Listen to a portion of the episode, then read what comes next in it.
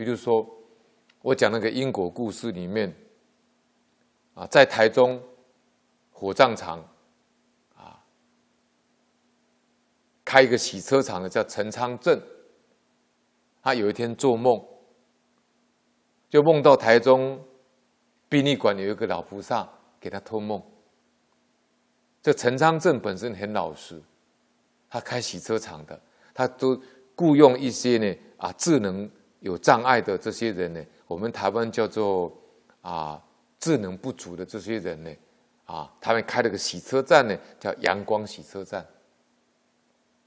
那么殡仪馆里面就有一个老菩萨呢，冷冻了九百天，啊，因为他他长子死掉了，二儿子通缉通缉犯。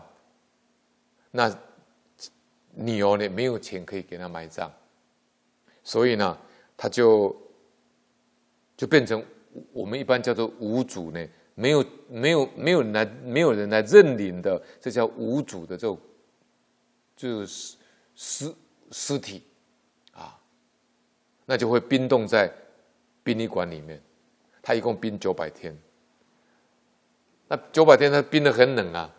我们灵性是不灭的，我们虽然肉体死了，但是我们的灵性是不灭的。我们的灵性也有见闻觉知啊，明了以后就变成受受想行识啊。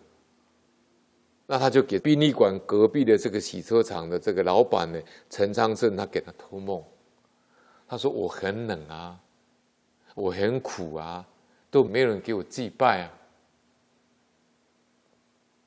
陈昌盛。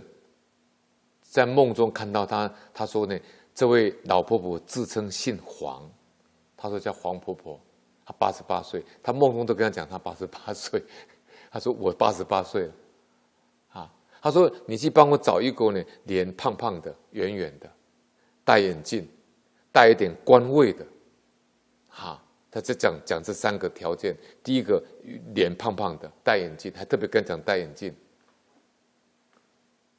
啊。所以我们说几头三尺有神明了，实目所视呢，实所实所所指啊。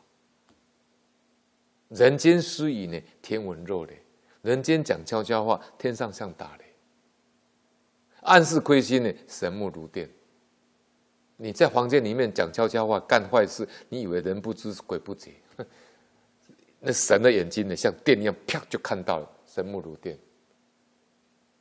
因为我们人只有肉眼的，你不知道神天天人他们有天眼呢，天有天眼呢。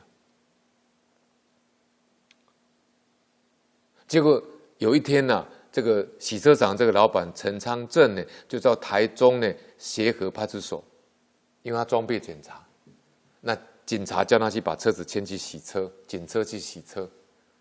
他一到派出所，到协和派出所就看到副所长林腾义。那吓一跳，啊，因为林腾义呢长得脸胖胖的，脸大概也是圆圆的，然后戴眼镜，那是当官嘛，他是副所长当官。他一见到他就说：“哎，那好像是那个黄婆婆梦中说的是你呀。”他就跟他讲，他说：“啊，我做一个奇怪的梦，他说他冰在台中殡仪馆冰了九百天，他叫我去找一个啊。”脸脸脸戴眼镜，带点官位，会不会是你啊？那，林腾义啊，林腾义说有这个事吗？他说你去查看看嘛。林腾义啊，就到台中殡仪馆去查，果然有一位老婆婆呢，姓黄，叫黄阿婆，八十八岁，殡了九百天，没有人给她收尸啊，埋葬。那林腾义呢，就去募款了。向善心人士募款，就募了三十万台币，就把他的大体呢，把它火化入那个骨灰塔，啊，结果呢，那个冷冻费八十万还没缴，那林腾义呢，啊，大概做好事升官了，他就升官以后呢，升官以后呢，大概忙了嘛，因为到新单位忙就。八十万块那个冷冻我就没有去把它，去把它解决。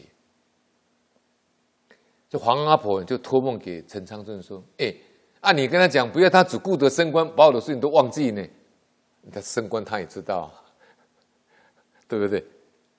后来林腾义吓得呢，赶快跑去他的灵堂跟他讲，他说：“哎，黄阿婆，你不要这样了，你的事情我一定呢，好事做到底，一定给你办好的。”后来林腾义呢就去找议员帮忙，啊，找台中市政市长呢，把这八十万块的冷冻费呢，冰冻的冷冻费把它免除掉。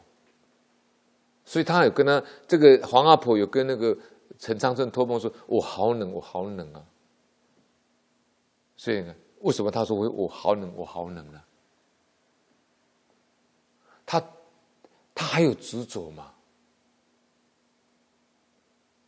他钟阴身嘛，钟阴身就是这这个尸体这一世死掉以后，到下一世还没有去投胎以前，这个叫钟阴身嘛。他见闻觉知还在嘛？他也想说，没有人给他祭拜啊，啊，所以这个地方讲说葬独楼，可以用这个故事来做解释印证。你在宫门里面，你你碰到这种这个事情，你也可以去把它做啊。哎，他这个这个东西是毒瘤，就是把它收他的尸骨，把它埋葬嘛。